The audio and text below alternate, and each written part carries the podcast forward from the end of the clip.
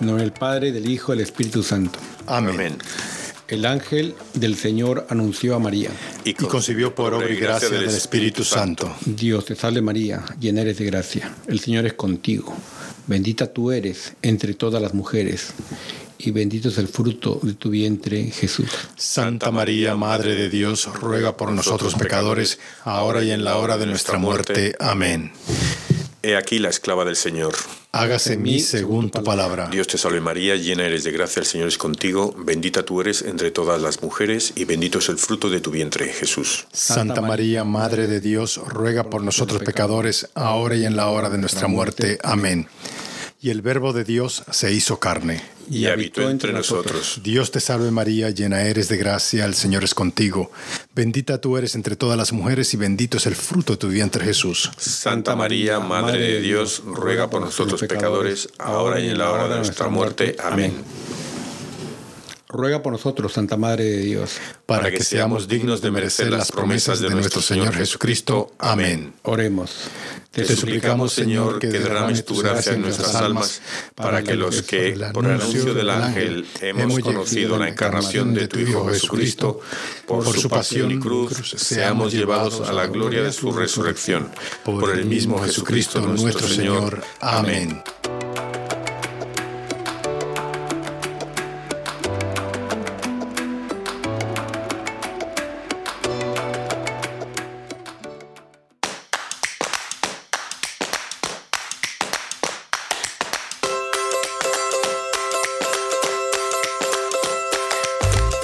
Bienvenidos todos a su programa Arrepentidos, Conversos, Testigos, un programa católico sobre Pedros, Restitutas, Mansuetos.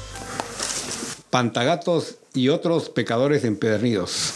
Bienvenidos a todos, cómo se encuentran el día de hoy, cómo están, cómo pasaron las, las fiestas, ya pues eh, el tiempo ha corrido bastante, ya parece que Pues mira, Pablito, ya se acaba el año, ¿no? Ya sabes que hay que Se acaba el empezar a, mundo, a se acaba el felicitar la. Navidad ya otra vez, Ya, ¿no? ya estamos casi a la mitad. Bueno, ya viene por ahí rápido, ya viene eh, eh, miércoles. ¿Cómo es? Es el de ceniza, ¿no? Miércoles de ceniza, ya viene sí, sí, de sí, este, ceniza, ¿no? nos pilla dentro de un Y la mes ya. Candelaria también se hace no sé en qué fecha, ¿no? Cuando es la presentación no de, sé. de María. eh, Ah, no me acuerdo, yo no sé lo... porque dicen que la, se hacen la, la, rosca de reyes o el pan. el roscón de y reyes, Luego ah. vienen, cuando se haga un muñequito, viene Sí, pues, la la candela- Candelaria.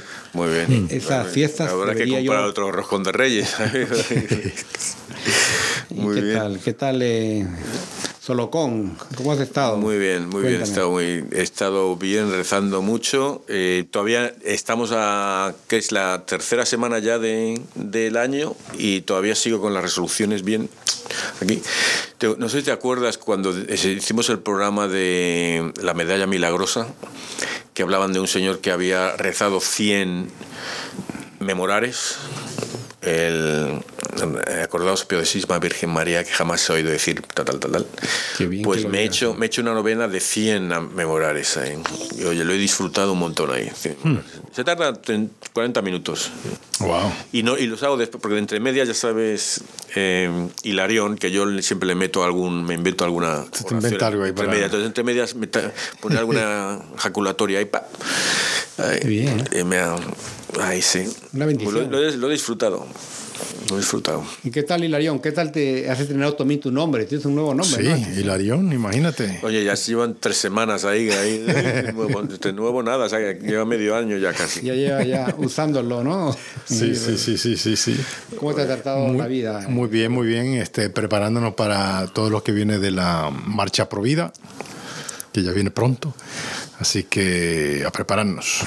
A prepararnos, ¿no? Con la probidad lo saluda pues su amigo Pablo, que Sí. estoy también... Oye, qué nombre más interesante. Pablo. Pablito, puede, puede llamar nombre- Paul. en Nombre de, nombre de converso. ¿no? Un converso. Bueno, mira, te voy a decir a quiénes eh, honramos hoy, a los santos. A ver, pues a ver. un porrón, mira. Están San Mauro Abad, San Abelberto, San Arnoldo Hansen, San Arsenio Eremita, San Bonito. Uy, mira, ese es está mi santo favorito. ese, tan bonito. San Francisco Fernández de Capillas, San Juan Calivita, San Malardo, San Probo, Santa Ita, Santa Secundina, Santa Tarsicia, el Beato Ángel Eremita, el Beato Jacobo Limosnero, el Beato Luis Varia, Variara, el Beato Nicolás Gross, el Beato Pedro de Castalnao y el Beato Romedio. que intercedan por nosotros. Amén, amén, amén. ¿Y qué santo o santa nos toca reflexionar sobre su vida, Hilarión? Santa Raquel. Muy bien, muy bien. Vamos a ver quién es Santa Raquel. Nuestros oyentes habrán oído muchos eh, nombres, amigas que tienen ese nombre tan bonito. Y queremos enviarles un saludo a todas la- aquellas que se llaman Raquel. No conozco un, un nombre masculino para Raquel, ¿no? no hay- Ro- Raquel. Roque. o Roque, ¿no? Roque. El- eh, pero ahí, mira, yo te voy a dar saludos especiales a Raquel Varela de Arandas, Jalisco, a Raquel Arriaga, a Raquel Pérez Chávez, a Raquel y Carballo, a Raquel Mendoza, a, a Tarsicio Ortega de Hidalgo y a Mauro Moreno. Gracias por dejarnos compartir un ratito de sus vidas y, un abrazo. Un abrazo a todos y todas y a todos los que nos, nos siguen, nos oyen ahí en las redes sociales.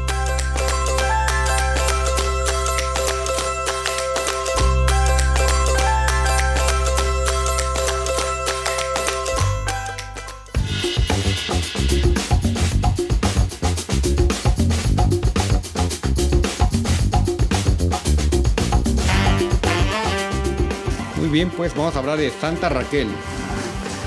Se, le podría decir la matriarca. Ella es esposa de uno de los patriarcas, del tercer patriarca, que es- tenemos primero a Abraham, casado con Sara, Isaac, casado con Rebeca, y a Jacob, casado con Raquel, que significa oveja. Sí.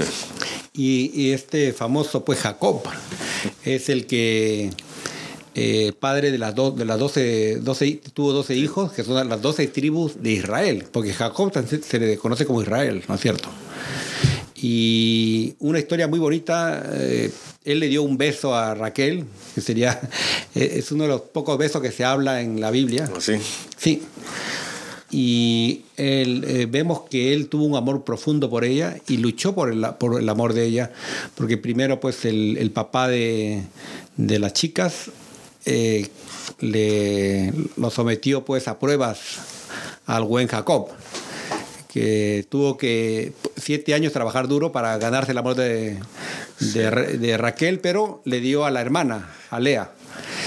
Y, y luego tuvo que trabajar otros siete años más para tener a, a Rebeca. A Raquel, a Raquel. A Raquel, perdón, a Raquel. Sí, igual que un poquito más y ya se la daba viejecita ya y dije, ya no te quiero, ya quiero a, a la hija pequeña ahora. Bueno, si comen- yo calculo, si comenzó a trabajar a los 17, 16 años, pues a los 22, 23, a los 30 habrá tenido a, Ah, Raquel. a Raquel. A Raquel. A Raquel. Fíjate que en aquella época ya era, fíjate, no era como ahora. Ya era anciano. Sí. ¿Verdad? Porque Pero, no, pero qué malo el suegro, ¿eh? Oye, de, siete años y, y trabajando, trabajando y nada, pues ya te doy a la fea. es que era la, dice que la era la mayor, era la mayor y que por las costumbres, pues siempre la mayor tenía que casarse Sí, primero. Primero, sí. Ya, ya, bueno, pues al final se llevó dos. No sé si eso es bueno o malo, pero... Tuvo Eso, eso dos. me recuerda más o menos. Hay una, hay una creencia, yo creo que es en El Salvador, donde, digamos, si tú vas a, a enamorar a la muchacha, tiene que traerle leña. No sé por qué, pero. Pues estoy calentita ahí. la- sí, tiene que traerle leña, ¿no? Hay, otro, hay otra civilizaciones que tienen que traerle pollo, tienen que traerle comida, ¿no? Wow. En este caso, pues Jacob Bueno. trabajó siete años, 14 años trabajó por el amor de. ¿Y, y habrá trabajado gratis? Bueno, Hombre, por, por, por lo menos por comida, no sé. No sé sí. Por amor, yo creo que al algo final- le pagarían. Sí, y, y es, es impresionante lo que, lo que hizo Jacob por, por el amor de... El amor de una mujer. Trabajó 14 años. Y, y recordemos porque en ese tiempo también que la gente preguntará, ¿no? ¿Por qué tuvo dos mujeres? Y se recuerda pues que en ese tiempo eh, las, había muchas guerras, muchas, muchas, muchas entre los pueblos Y muchas y, y muchas muertes de los hombres. Morían jóvenes por las, por las guerras. Quedaban muchas mujeres y pues eran, desgraciadamente en ese, en ese, en ese tiempo quedaban como objetos, ¿no? como, como los animales y pues el- los padres tenían que darlas eh, en matrimonio, sobre todo a las, a las fértiles, que las estériles, porque eh, la buena Raquel, nuestra, nuestra santa de hoy, ella demoró en dar a luz a su primer hijo que era José. Y, la, y hubo envidia, hubo celos con, con la hermana de ella, Lea. Que pues eh, se sentía un poquito más privilegiada por tener más hijos con, con Jacob. Sí. El, yo voy a decir una historia, vi a un programa sobre, y creo que lo he contado aquí, pero hace años el programa, era sobre un matrimonio, pero era una aldea de estas de, en, en África, en un pueblo de África. Entonces el marido tenía, creo que tenía dos mujeres o, bueno, o una.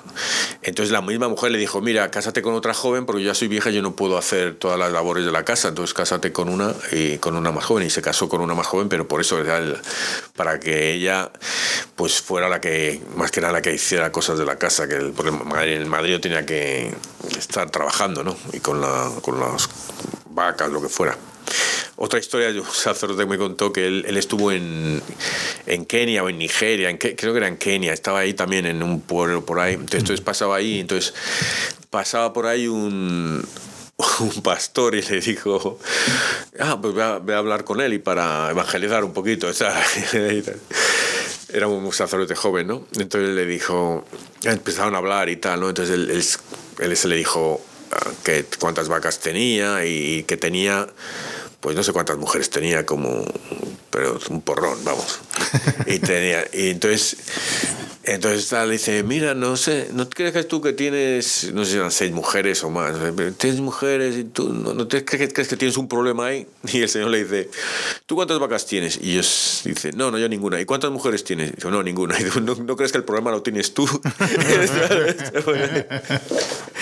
es un problema de la persona, no de la... Entonces hay que, esas cosas hay que verlas por lo que decías tú, por la cultura en el momento y todo esto. Bueno, ahí.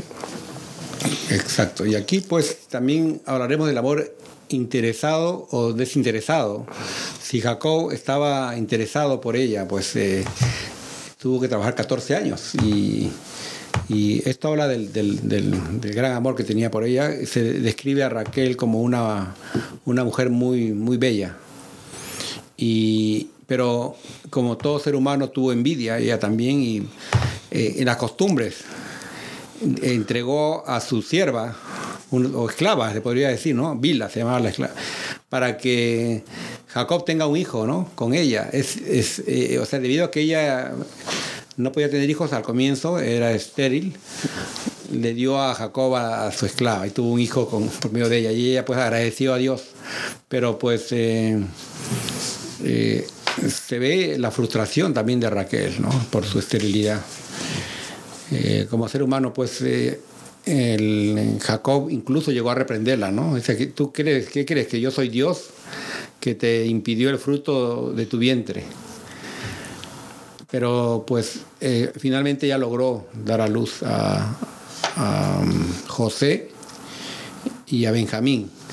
Y al dar a luz a Benjamín también hay una parte interesante que habla, en Mateo se habla creo en el Evangelio, ¿no? que Raquel llora por sus hijos y no quiere, no quiere que la consuelen. Sí, eso sobre los niños, los santos inocentes. Santos inocentes. Y pues eh, también se refiere a una lectura breve de Jeremías, pero parte de esta lectura está en los libros llamados apócrifos, que son como... claro, sí. Eh, lectura que... Que no son, no son libros inspirados. No son inspirados, pero se toma como referencia. Incluso el libro de Enoch también lo menciona Judas. Enoch fue elevado al cielo como Elías. Y lo menciona el libro de Judas. Pero son libros pues que no son canónicos autorizados por la iglesia como decía Hilarión. Y si los lees algunos como referencia ¿no? si los lees algunos te das cuenta que hay cosas que no que no cuadran ahí no que hay que, hay alguien ha añadido cosas o algo así o, sea, o, o sea que realmente no son inspiración divina completamente. Y, pero lo que pues aquí sorprende es la y es la, la, parte profética, ¿no? Que ella llora y no quiere que la consuelen. Vemos los niños también fallecidos eh, durante, durante, la época del rey Herodes, cuando nació Jesús. Y vemos ahora último, ¿no? Que muchos niños han muerto en Tierra Santa. Miles de niños. Y mencionó Hilarión también que ahora viene la marcha Provida. Y tenemos que recordar no solamente al no nacido, sino también al que ya nació. Claro. Que a veces pues nos enfocamos en que no nació, pero también tenemos que enfocarnos en el que ya nació. Y ha habido pues muchos niños también que mueren en la frontera de Estados Unidos al intentar cruzar con sus padres, mueren ahogados. No, y, la violencia doméstica. ¿Cuántos oímos que el padre llega y mata a la madre y a los dos niños, a los cuatro niños? Pero bueno, que, que, qué locura es esa, ¿no?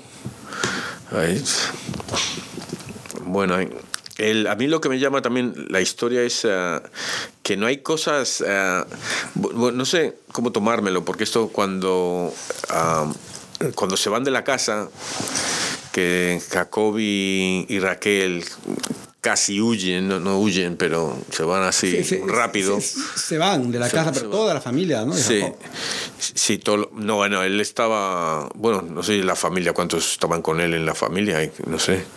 Pero ella se roba los, los amuletos paternos, oh, los amuletos que eran como, pues eran amuletos como si fueran eh, que daban la suerte a la familia o daban prosperidad, ¿sabes? O que, que, por eso yo creo que a lo mejor Dios no lo, no lo tomó eso como mal, porque no, no sé. Eh, eh, bueno, es idolatría, ¿no? sí, exacto. Por eso, por eso estaba ahí, no sé. Y ella quería ser como, tal vez tener los derechos de herencia cuando se llevó los, hmm. los ídolos, realmente. Hmm. significa, pues, la, en ese tiempo, pues, la los pueblos que se habían iniciado ahí tenían como, pues también caían en la idolatría, ¿no? Y, y también veo también algo interesante que es el pozo de Jacob, ¿no? Que ellos, ellos se encuentran en, Raquel se encontró con Jacob en un pozo y entre ellos surgió la pasión amorosa que terminó con un beso que Jacob le dio a Raquel. El único beso de un hombre a una mujer en toda la Sagrada Escritura exceptuando el poema del Cantar de los Cantares. ¿no? Y eh, esto me recuerda pues ese, ese, ese, encuentro, ese amor ¿no? entre Jacob y Raquel a toda prueba. Y, vemos también, yo, lo, yo justamente ahora que venía manejando, eh, recordé también a la samaritana hablando con Jesús, que mencionó que había ido, que estaba en el, eh, como en el pozo de Jacob, ¿no? Había ido, ¿no? Y cómo se mantiene ese recuerdo, ¿no? De, de ese amor. En este caso, pues, el amor de Jesús a las mujeres, a la samaritana, Magdalena, es un amor puro, un amor alejado de, las pasiones pues, eh, de la carne, ¿no? sino un amor espiritual. Y es como todo hombre debe ver a una mujer ahora, ¿no? y a veces el hombre la ve o, al, o al, revés, ¿no? se ven con puros ojos de la carne y no con los ojos del espíritu. Sí, no, ahora no se conocen y ya están ahí ¿no? teniendo relaciones y de todo ahí, ¿no? Ya no es lo mismo. Pero también, ¿cuál será entonces el simbolismo del, pozo? Porque la Biblia está llena de, simbolismo, ¿no? Es verdad, como la viuda, ¿no? Que tenía 84 años, ¿verdad que sí? Sí. ¿Cuántas ¿cuánta tribu hay? 12, ¿verdad? 12 tribus. ¿Cuántos años tuve ella casada? Siete. Siete. ¿Siete por doce? Sí. O sea, que tiene un tipo de simbolismo igual como el pozo. ¿El pozo qué, simbolismo ustedes ven en el pozo? No Parte de la, fuente de la vida. El, simbolismo, sí, Jesús sobre este, el que va de este, del agua que yo doy no, no tendrá sed. No sé, el agua de su costado. Un, símbolo grande, sí, es pues el, sed, ¿no? Lo, que uno ve, lo que hablábamos de la, carne, ¿no? Que cuando habló con la samaritana en el pozo de Jacob, que ella hablaba de un agua física y que tú le habla de, otro tipo de agua. Mira, estas son las cosas, eh, Hilarión, buena pregunta, porque estas son las cosas que estaría Jesús explicando a los discípulos de Maús, diciendo, ¿no, os dais cuenta que el pozo significa esto? ¿Sabe? Eh, yendo en cosas que, nosotros no leemos entre líneas. Yo, dije eso de la viuda porque lo, escuché hace poco, ya, sacerdote. Sí, me imagino que, que salió. Pero me gustó, fíjate que me gustó bastante porque nunca lo había puesto. ¿Tú lo habías puesto, eh, lo habías puesto ya junto a eso? No, yo no, no hago matemáticas. Y me pareció bastante la interesante. Misa, en la misa no hago matemáticas. No, pero está, está bonita la historia. Fíjate, ya me estoy acabando, eh, me, leí, me leí la Biblia, me, la estoy acabando por segunda vez, que me la estoy leyendo ahora. Eh, capítulos, a ver, a todos los capítulos 1 de todos los libros, los capítulos 2, y ya solo estoy que me quedan Isaías y Jeremías, ya voy por el 52, creo que eso, me quedan uno de Jeremías y como cuatro de Isaías, algo así, ¿no? ¿Qué está leyendo? La, la Biblia. La Biblia, qué bien, qué bien. Y, y, ahora la tercera vez la quiero hacer, pero en orden, o sea, leerme todos los capítulos. Eh, por, o sea, estar empezando por el Génesis, por supuesto, pero luego, porque hay unos que te que cambian, ¿no? O sea, que hay, hay cosas en un libro que, que a lo mejor van a des, eh, sabes que van a mitad de lo que está en otro libro por ejemplo los reyes no a lo mejor te lo dicen en, en otra no el deuterónimo lo que sea no yo, yo, me estoy leyendo ahora mismo el capítulo de Daniel por dos razones el, el capítulo o el libro el libro de Daniel Ah. lo estoy leyendo por dos razones uno que va a empezar la obra de Daniel Oh, sí. pero la otra es muy interesante Daniel es muy interesante la historia de Daniel ¿Por qué? ¿Por qué te parece interesante? una eh, yo estaba mirando cuando el reino Nabucodonosor. Sí. Eh, me recuerda de otro, de otro tipo de, de, de, que para mí que era un poco fuerte, hombre. No quiero decir este otro, otro nombre, pero... Eh, el rey de Babilonia era, ¿no? Sí. Qué bien que lograste decirlo sin equivocarte, el nombre del rey. Nabucodonosor. Muy bien.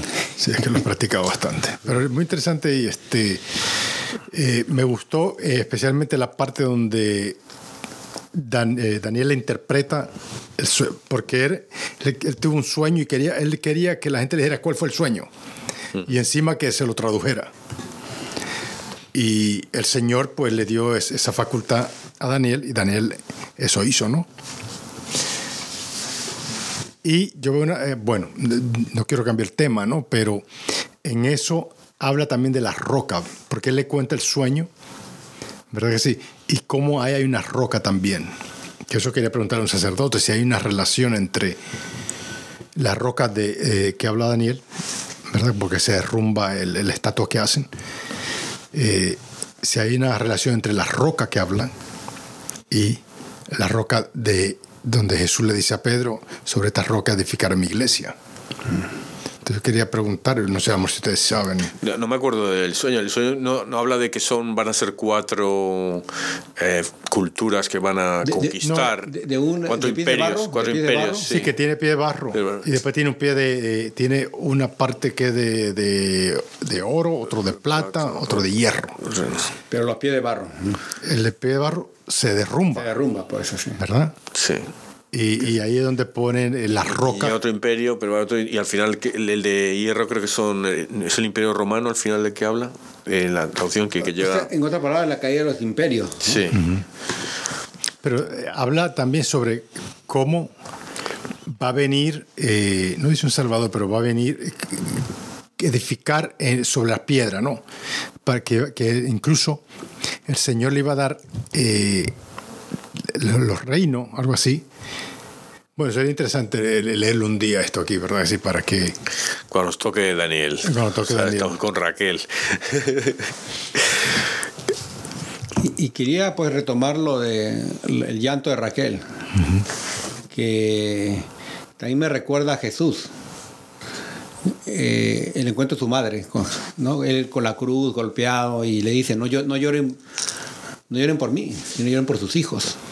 Entonces vemos que usualmente es el hombre, bueno, es lo triste, ¿no? Que el hijo entierra a la mamá. Pero ahora la mamá está enterrando a los hijos, ¿no? Que están muriendo. Y en este caso María también vio morir a su hijo de una forma bien, muy indigna, muy dura.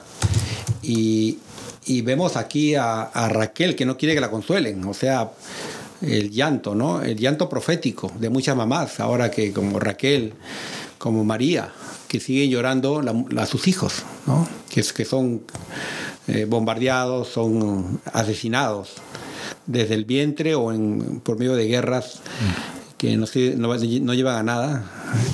Y, a la vez se habla de esperanza, ¿no? Porque yo, pues, cada vez que rezamos el rosario vemos que hay esperanza, ¿no? Que, que la muerte de estas personas, pues, va a ser al final, como decía, la semilla de, de una resurrección. Yo, yo tuve como una, una visión, justamente hablando, Hilarión habla de cómo se interpretan los sueños a veces, ¿no? O las visiones. Yo tuve una visión de, de mm, creo que les conté a ustedes, de mm, allá en Tierra Santa, gente que estaba yendo al cielo. O sea, gente que había sido bombardeada, había muerto de forma muy horrible, pero que iban caminando. Y, y hacia, como hacia el cielo, o hacia un punto. Yo lo veía desde, desde mi punto, de algún lugar ahí, y uno de ellos me saludó así, me, me elevó la mano, ¿no? Y después tuvo otro también que, que, en Tierra Santa, pues esta persona que está siendo asesinada, que estaba reconstruyendo ese lugar, ¿no? Un lugar, un, vi un, un, azul, azul, azul. ¿no?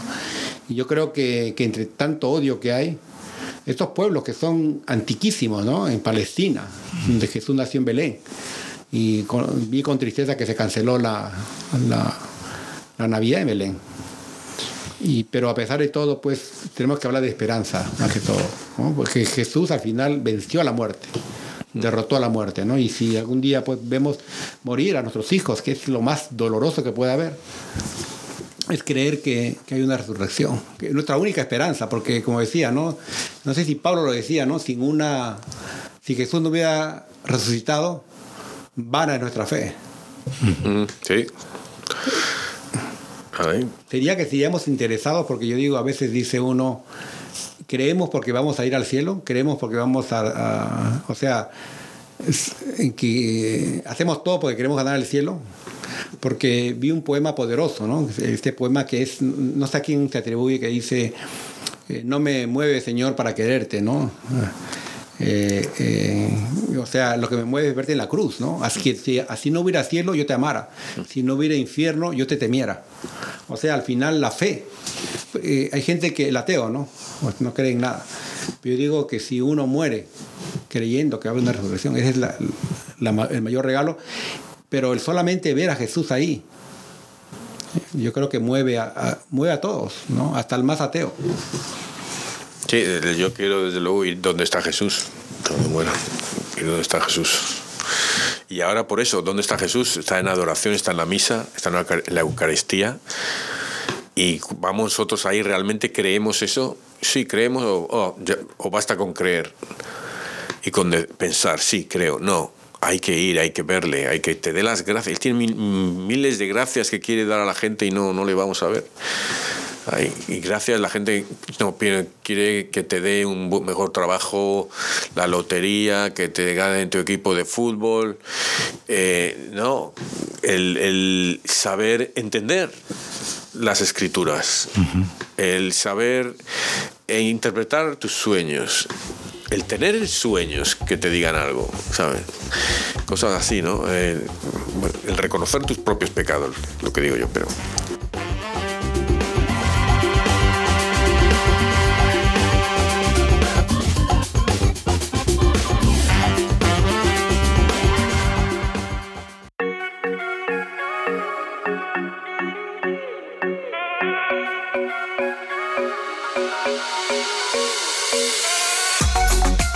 Lectura del primer libro de Samuel.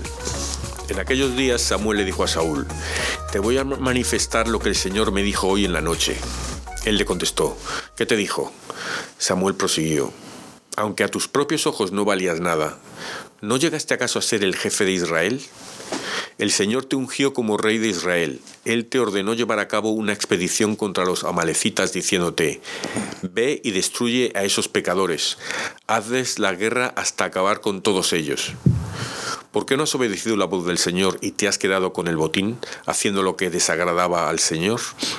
Saúl le respondió a Samuel, no, yo obedecí al Señor, llevé a cabo la expedición que Él me ordenó, traje cautivo a Gag, rey de Amalek, y acabé con los amalecitas. Fue el pueblo el que tomó el del botín lo mejor de las ovejas y los bueyes para sacrificarlos al Señor, nuestro Dios, en Gilgal. Pero Samuel le replicó, ¿crees tú que al Señor le agradan más los holocaustos y los sacrificios que la obediencia a sus palabras? La obediencia vale más que el sacrificio y la docilidad más que la grasa de los carneros. La rebelión contra Dios es tan grave como el pecado de hechicería y la obstinación como el crimen de idolatría. Por haber rechazado la orden del Señor, Él te rechaza a ti como rey. Quien me da gracias, ese me honra. Quien, Quien me da gracias, ese me honra. No voy a reclamarte sacrificios, dice el Señor, pues siempre están ante mí tus holocaustos, pero ya no aceptaré becerros de tu casa ni cabritos de tus rebaños. Quien, me da gracias, ese me honra. ¿Por qué citas mis preceptos y hablas a toda hora de mi pacto? Tú que detesta la obediencia y, y echas en saco roto mis mandatos. Quien me da gracias, ese me honra. Tú haces esto y yo tengo que callarme? ¿Crees acaso que yo soy como tú? No, yo te reprenderé y te echaré en cara tus pecados. Quien, me da gracias, ese me honra. Quien las gracias me da, ese me honra. Y yo salvaré al que cumple mi voluntad. Quien me da gracias, ese me honra. Lectura del Santo Evangelio según San Marcos. En una ocasión en que los discípulos de Juan el Bautista y los fariseos ayunaban, algunos de ellos se acercaron a Jesús y le preguntaron, ¿por qué los discípulos de Juan y los discípulos de los fariseos ayunan y los tuyos no? Jesús les contestó, ¿cómo van a ayunar los invitados a una boda mientras el esposo está con ellos? Mientras está con ellos, el esposo no pueden ayunar, pero llegará el día en que el esposo les será quitado, y entonces sí ayunarán. Nadie le pone un parche de tela nueva a un vestido viejo, porque el remiendo encoge y rompe la tela vieja, y se hace peor la rotura. Nadie echa vino nuevo en odres viejos, porque el vino rompe los odres, se perdería el vino y se echarían a perder los odres. A vino nuevo, odres nuevos.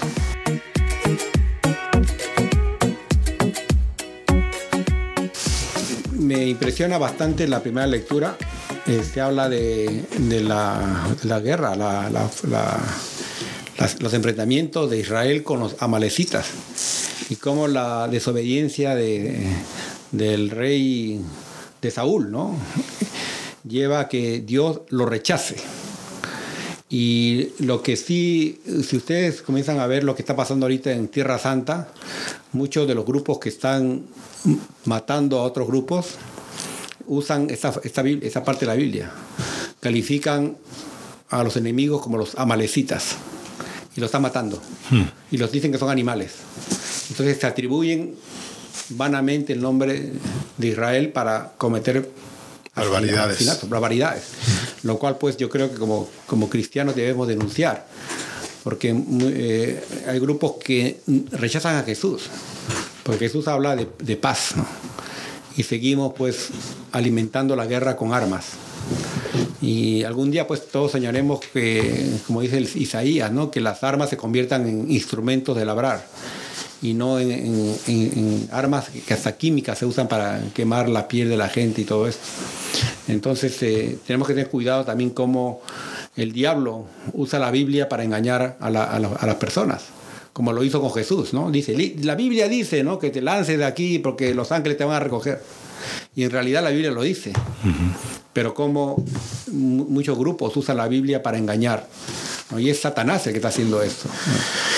También un problema que hay es que cuando, sobre todo cuando ha habido colonizaciones en diferentes sitios, y esto pasa ahora eh, mucho con los países musulmanes ¿no? que fueron colonizados, y muchos de los colonizadores, eh, claro, vienen con la religión, ¿no? Cada uno trae su religión, cristianos, pero realmente ellos no son cristianos, ellos son gente que, que solo busca el poder, el, el, dinero, ¿sabes? Aprovecharse las cosas y pasó aquí en, bueno, en toda América, eh, ha pasado en toda África, en Asia y en Europa, ¿sabes? En todos lados. Es, condición humana, o cualquier religión, pero en este caso el cristianismo, eh, ahora el, el judaísmo, lo que sea, ¿no?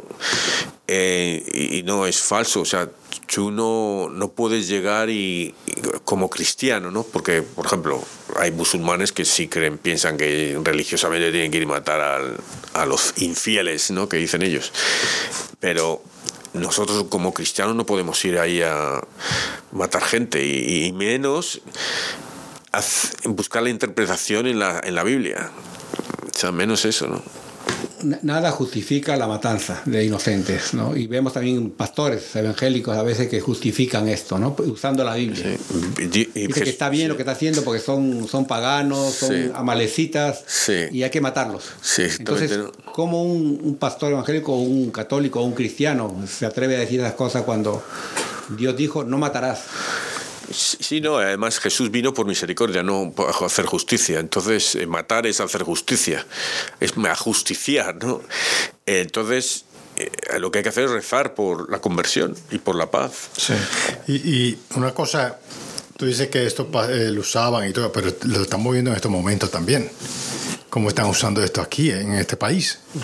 Usando la religión para todo. Mencionan a Dios aquí. Están usando a Dios en vano.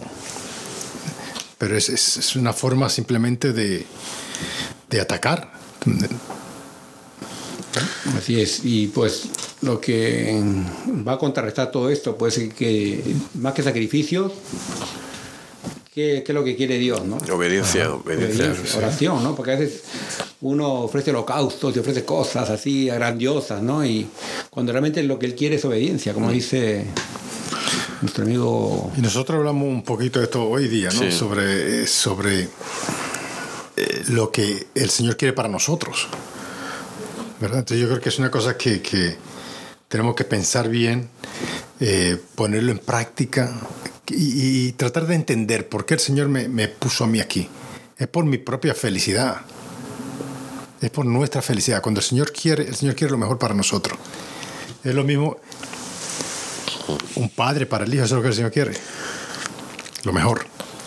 Sí, el, el, eh, el otro día escuchaba también yo a otro sacerdote, ¿no? entonces decía que los tres actos de Dios, los actos con relación a, las personas, el primero es la creación, que nos ha creado, eso es lo primero que tenemos que tener en cuenta, Dios es nuestro creador.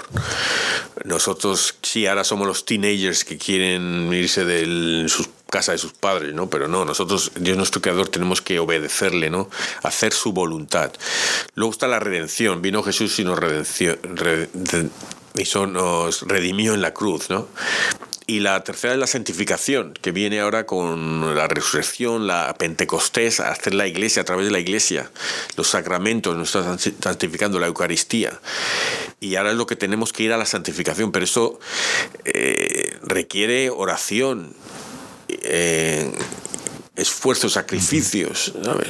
no ir ahí matando a la gente. A él, cada vez eso lo que hace es, es peor, es más, es eh, hacer que esperar más esa santificación, que tarde más en llegar. Y yo veo un Dios enojado en el Salmo. No, no, no sé qué Salmo será el que leímos ahora, pero habla, es un Dios enojado. ¿Qué le dice a Dios? A, a- eh, ¿Qué dice Dios aquí? Dice, ¿por qué citas mis preceptos? ¿no? Tanto hablas de la Biblia y hablas de mi pacto, tú que detestas la obediencia y, echas en saco roto mis mandatos. Y, mira cómo Dios le habla al pecador o al, Tú haces esto y yo tengo que callarme. ¿Crees acaso que soy como tú?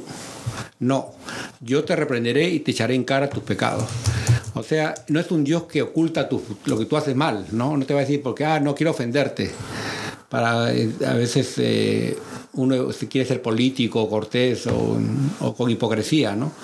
Pero realmente yo creo que veo a un Dios enojado con aquellos que usan la Biblia, ¿no? Y bien lo dice, ¿no? Quien me da las gracias, ese me honra, ¿no?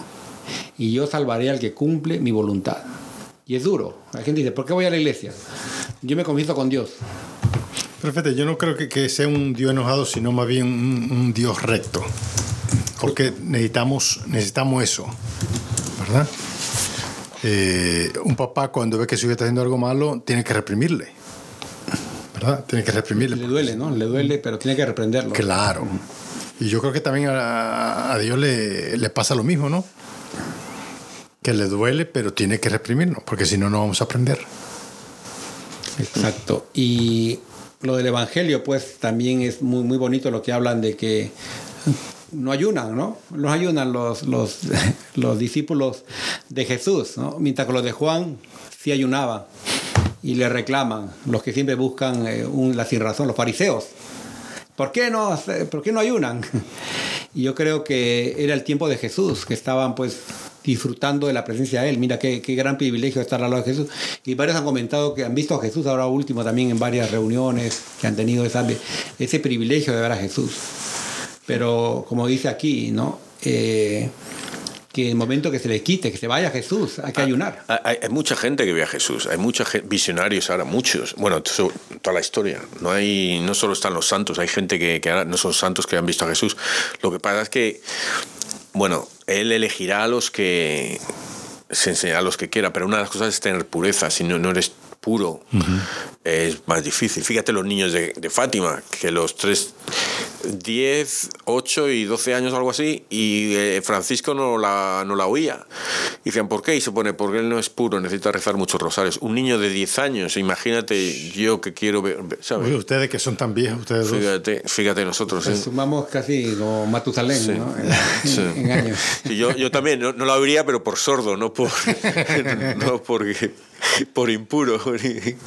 Y, y qué bonito que habla. que- habla Pero que- mira, por impuro, por Por impuro también. impuro. Y, y hablando de impuro, pues eh, la parte de ayu- ayunar, ¿no? Porque yo les comentaba pues a Hilarión y a Solocón que yo pues eh, fui a las escaleras del exorcista Ah, de los artistas, sí. y vi, al- vi cosas, o sea, una, una amiga me dijo cosas feas que habían pasado y yo le confesé a, fue la confesión, ¿no? Pero es lo que Dios pide, es, yo, y después me sentí aliviado, Mm. porque es lo que Dios pide, ayunar, eh, ayunar, porque a veces si tú vas a enfrentar al demonio, tienes que estar, tu cuerpo tiene que estar sufriente. ¿Por qué? Porque estás ayunando, estás con hambre.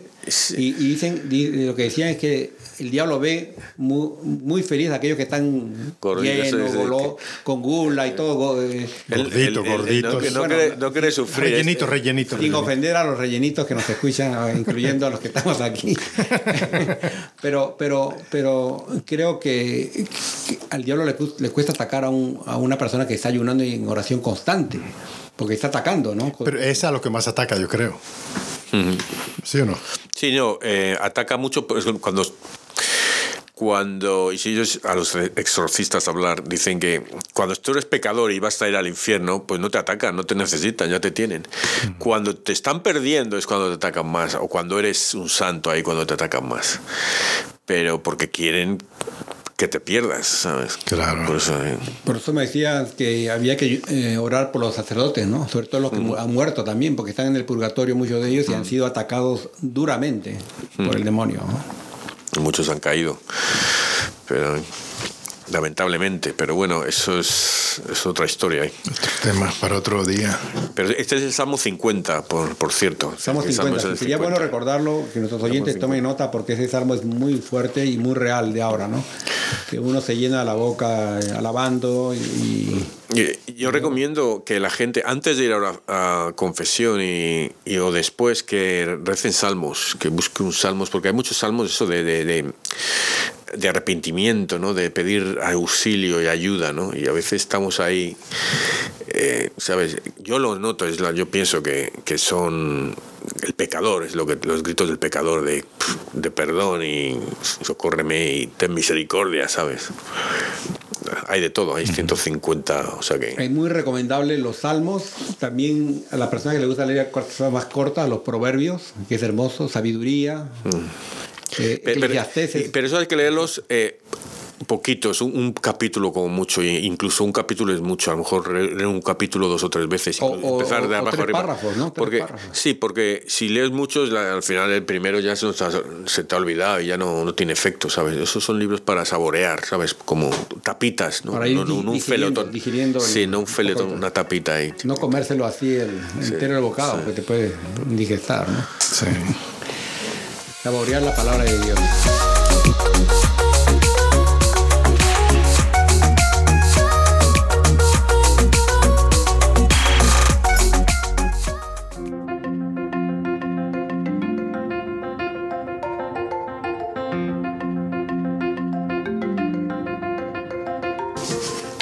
Entramos ahora a la parte de las moralejas y los Y retos. los retos, vamos a ver. Y la moraleja está clara, obediencia.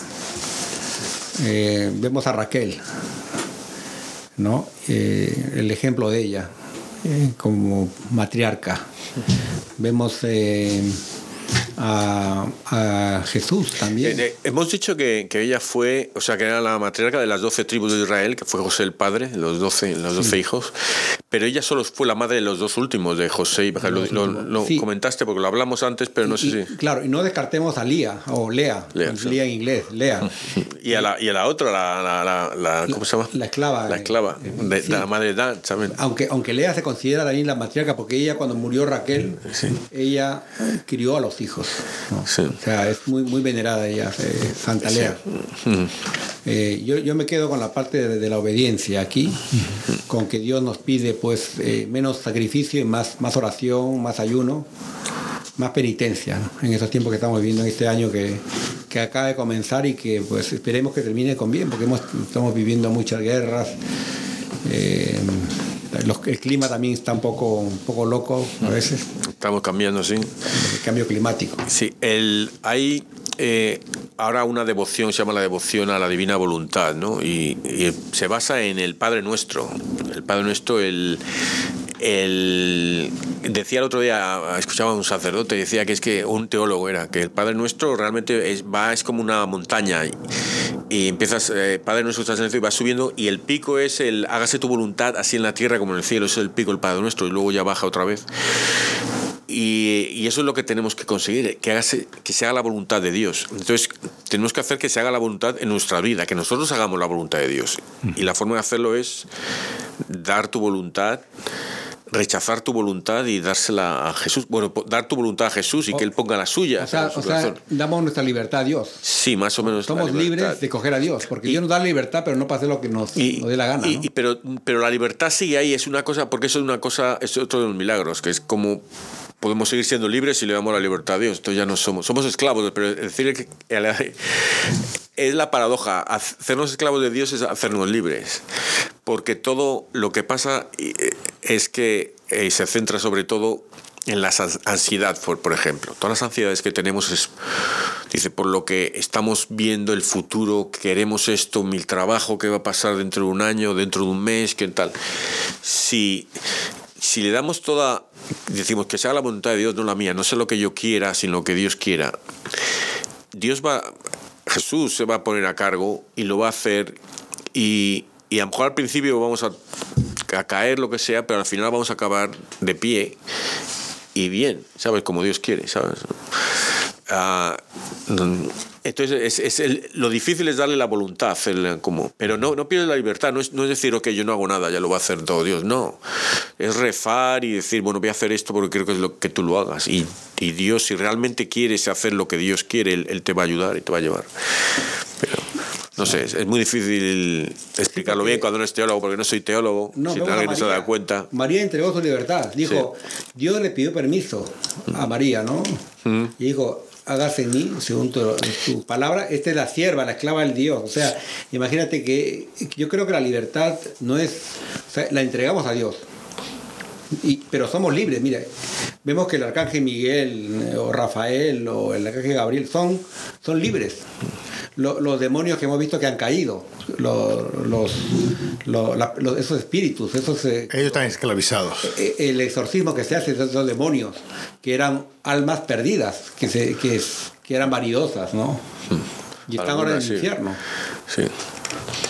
El, hay mucho, mira, eh, hablamos antes que hay muchos vi visionarios que ven a Jesús, Jesús les aparece y les da, eh, pues les habla, explica cosas, les pide cosas, pero sobre todo si tú, tú lees historias de estos, que por cierto voy a empezar a poner gente que son, no son, son todavía be, beatos, pero están en el proceso de beatificación, son, se les llama siervos uh, de Dios o venerables. Y acoger esto, esta gente o gente que, que aunque haya muerto y no sea ni, ni, beato pero que se sepa que son santos sabes que eh, para estudiarlos esta gente no solo para que nos demos cuenta que no, no solo hace falta que te canonice la iglesia para ser santo puede ser santo cualquiera no tenemos que ser santos todos pero eh, Jesús los que le dice a todos es uh, acogerse a su misericordia. Dice, no la justicia. Dice, solo, uh, dice una, solo fue, hice justicia una vez en mi vida.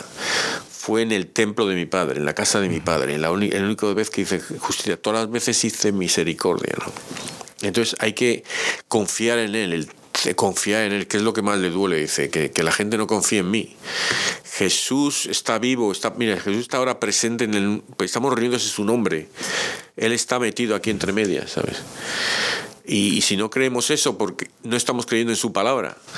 Y si no creemos en su palabra, le estamos llamando mentiroso. Claro. Lo que Y, dice si, y si- la y Estampa, creemos, ¿no? si creemos en unas cosas sí y otras no, ya estamos, estamos diciendo que el Evangelio es una mentira. Claro. Por eso es que es importante la obediencia. O sea, yo creo que para mí la felicidad está en la obediencia. Las mejores familias, o sea, fam- cuando, cuando digo las mejores familias no es que tengan plata, ¿verdad que sí? Las mejores familias en cuanto a que Jesús es el centro, hay obediencia de los hijos hacia los padres y muchas veces de los padres hacia los hijos, ¿verdad? Porque es algo recíproco. Entonces nosotros, una de las- para mí, lo fundamental es la obediencia. Una vez que tengamos, obede- se- seamos obedientes a nuestro Padre, vamos a ser felices. Ah, Vamos a ser felices. Y el problema es que eh, ahí es que estás tocando el, el, el clavo, estás dando el golpe en el clavo, porque lo- como los, eso decía, los teenagers, que queremos ser los quinceañeros, queremos hacer lo que nosotros queramos, no lo que me diga mi padre. Diez mandamientos, ¿para qué diez mandamientos? Yo puedo hacer, que, que él mal le hace a la gente que yo haga, yo qué sé. No, no, no, sí, es que aquí estamos todos juntos. Y una cosa, la, eh, que no nos damos cuenta también que todos somos hermanos, todos, de aquí, de China, del Japón, de Rusia, de Israel, de, de Palestina, todos somos hermanos, ¿no? Entonces, eso, el racismo, tenemos siempre racismo, tenemos gobiernos que solo buscan eh, eso, el poder y el dinero, los políticos, ¿sabes? Entonces, eh, y es el problema, ¿cómo, cómo te quitas de esa, de, de- de la ciudad del hombre, ¿no? ¿Cómo te lo quitas? ¿Cómo te ponen la ciudad de Dios encima? Sí, es duro, sí. Y hay que seguir, pues, a- eh, mi, mi reto en este caso, eh, me adelanto a dar el- mi reto para luego darles la oportunidad a ustedes, que no me roben la idea, es que ayunen, ¿no? Yo creo que es importante el ayuno. Yo había, estaba ayunando todos los viernes, pero ya, ya dejé. Luego me veo un poquito más, más gordito. Más, rellenito. estoy- más sí, rellenito. Entonces hay que ayunar porque es importante esto, ¿no? Eh, si no aguantan los eh, solamente lo, lo líquido, ¿no? Puede ser sopas o jugos, nada más. Yo, yo ayunaba de 6 de la tarde a 6 de la tarde el día siguiente. No sé si es correcto eso, pero... Sí, esa es más, es, 24 horas. es esa, es esa. 24 horas. Sí, el, eh, yo, bueno, yo ayuno los lunes agua y pan, pero el... eh, Pan- pan la- baguette, así. tú- tú- sí, baguette, exactamente. Con queso, con jamón. Ah, Con cosillas, con- pan con cosillas. Eh, Y el agua también, el agua le echo. Le echo, le echo un poquito de whisky para, que, para, que- quite, para que quite el mal sabor del grifo. Oye, eh, las resoluciones del año, ¿hicisteis alguna? ¿Pensasteis alguna vosotros? No, pues eso Y no.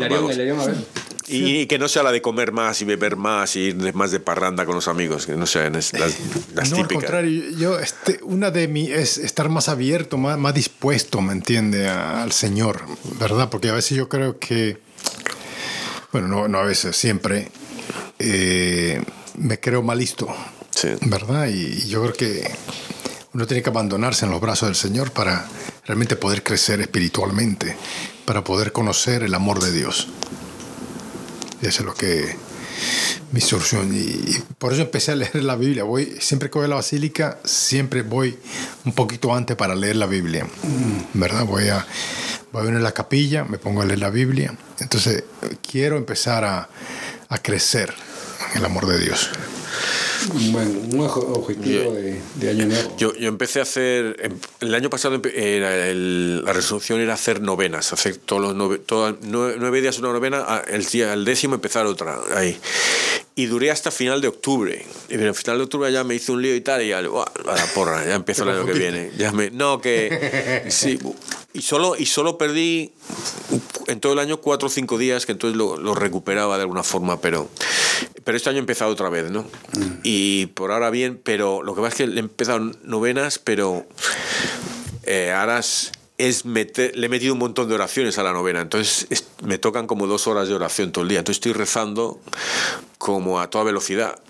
Y entonces el otro día ya vi un vídeo de un sacerdote fraile que decía eso, ¿no? Para cómo rezar el rosario y tal y cual. Y, dice, no es, no es la cantidad, es la calidad. No por rezar mucho y muy rápido, eh, reza menos, pero piensa y, medita y tal y cual, ¿no? Entonces.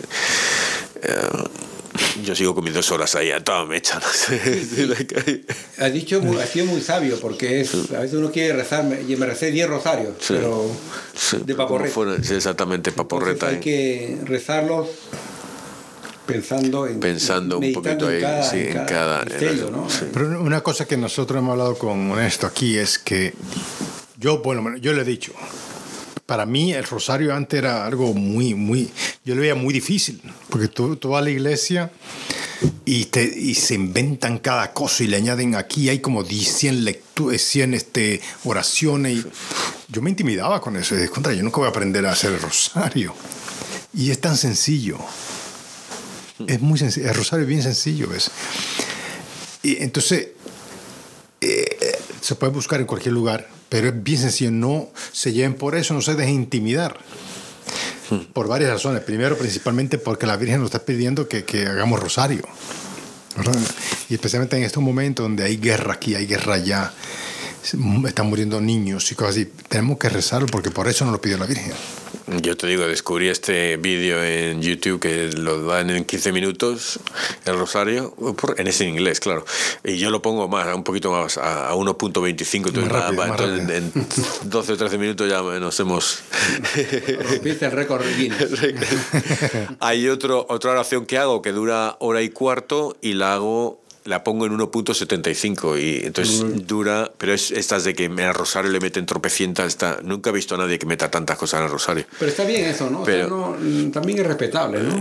sí, no, está, ya te digo, yo en algunas cosas lo meto, no, pero, es respetable, no, lo que yo digo es que mucho, se intimida, puede intimidar a otra gente. No, lo, lo, que pasa yo creo que hay gente que dice, ah, pues no, este no lo rezo, este rosario, si, si sabes, si voy a este grupo y rezan esto a ti, y me voy con es que hay gente que ya reza tan, el rosario ya se lo sabe tanto que le, agrega más, lo enriquece más. ¿no? Bueno, los que van comenzando pues, les, intimida. Pero eso, eso lo haces particularmente, ¿sabes? No, a, no con, un grupo de gente. No, sé. Yo eso te digo, este que rezo está es una mujer que lo reza y muy bien, pero entre es entre década y década, te mete una de oraciones, oye, por lo menos como son como tres minutos o cuatro de oraciones ahí. y yo porque lo pongo a unos 75, o sea, casi al doble de velocidad que decir. ¿Y, ¿Y, el reto, eh, Hilarión, cuál sería tu reto?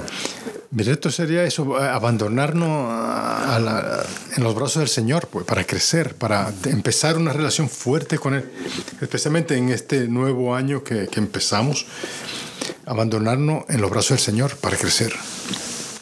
¿Y, sí. Hilarión? Pues yo voy a. Solo con, a veces, solo con, solo con, ¿no? Solo con Hilarión, sí. solo con. Yo a veces soy solo con, a veces soy con leche, solo con azúcar, ¿sabes? Depende cómo me estoy yo. A veces con sal, ¿eh? El, no, pues mira, el, el, el, el rezar la, la em, coronilla de la misericordia, buscar la misericordia de Dios ahí. ahí y, el, y el Jesús confío en ti, eso es el confiar en Dios y abandonarse a Él, que eso, de eso se trata.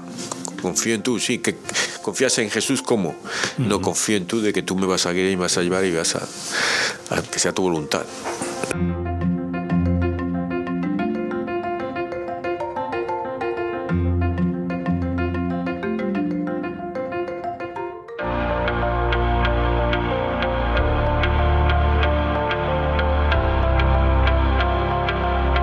Señor, haz que en nosotros se queden grabadas en nuestro corazón las palabras del Papa Francisco sobre Santa Raquel. Que este rechazo de Raquel que no quiere ser consolada nos enseñe también cuánta delicadeza se nos pide ante el dolor de los demás, para que hablemos de esperanza a quien está desesperado y compartamos su desesperación, para que enjuguemos una lágrima del rostro de quien sufre, uniendo su llanto al nuestro para que nuestras palabras y acciones den un poco de esperanza. Y si no podemos decir palabras así, que lo hagamos con el llanto, con el dolor, con el silencio, con la caricia y el gesto. Amén. Amén. Padre eterno, yo te ofrezco la preciosísima sangre de tu divino Hijo Jesús, en unión con las misas celebradas hoy día a través del mundo, por todas las benditas ánimas del purgatorio. Amén. Sagrado Corazón de Jesús, ten piedad de nosotros. Corazón Inmaculado de María, rogad por nosotros. San José, ruega por nosotros. San Pedro, ruega por nosotros. San Pablo, ruega por nosotros. Santiago Apóstol, ruega por nosotros. San Marcos, ruega por nosotros. San Antonio de Padua, ruega por nosotros. San Bienvenido Escotiboli, ruega por nosotros. Beato Álvaro de Córdoba, ruega por nosotros. San Mario, ruega por nosotros. Beata Sandra Sabatini, ruega por nosotros. San Eugenio, ruega por nosotros. San Bonito, ruega por nosotros. San Probo, ruega por nosotros. Santa Ita, ruega por nosotros. San Bonfilio de Fara, ruega por nosotros. Santa Restituta, ruega por nosotros. San Pantagato de Viene, ruega por nosotros. San Mansueto de Uruzi, ruega por nosotros. San Berejizo de Andaje, ruega por nosotros. Santa Rógata, ruega por nosotros. San Flananio, ruega por nosotros. San Eustorgio de Milán, ruega por nosotros. San Honesto de Nimes, ruega por nosotros. Beato Antonio Chebrier, ruega por nosotros. San Barbaciano de Rávena, ruega por nosotros. San Zósimo, ruega por nosotros. San Pablo, ruega por nosotros. San Solocón, ruega por nosotros. San Eumenio de Gortina, ruega por nosotros. San Hilarión, ruega por nosotros. Ángeles Custodios, rogad por nosotros. Santa Raquel, ruega por nosotros. en nombre del Padre y del Hijo y del Espíritu Santo. Amén.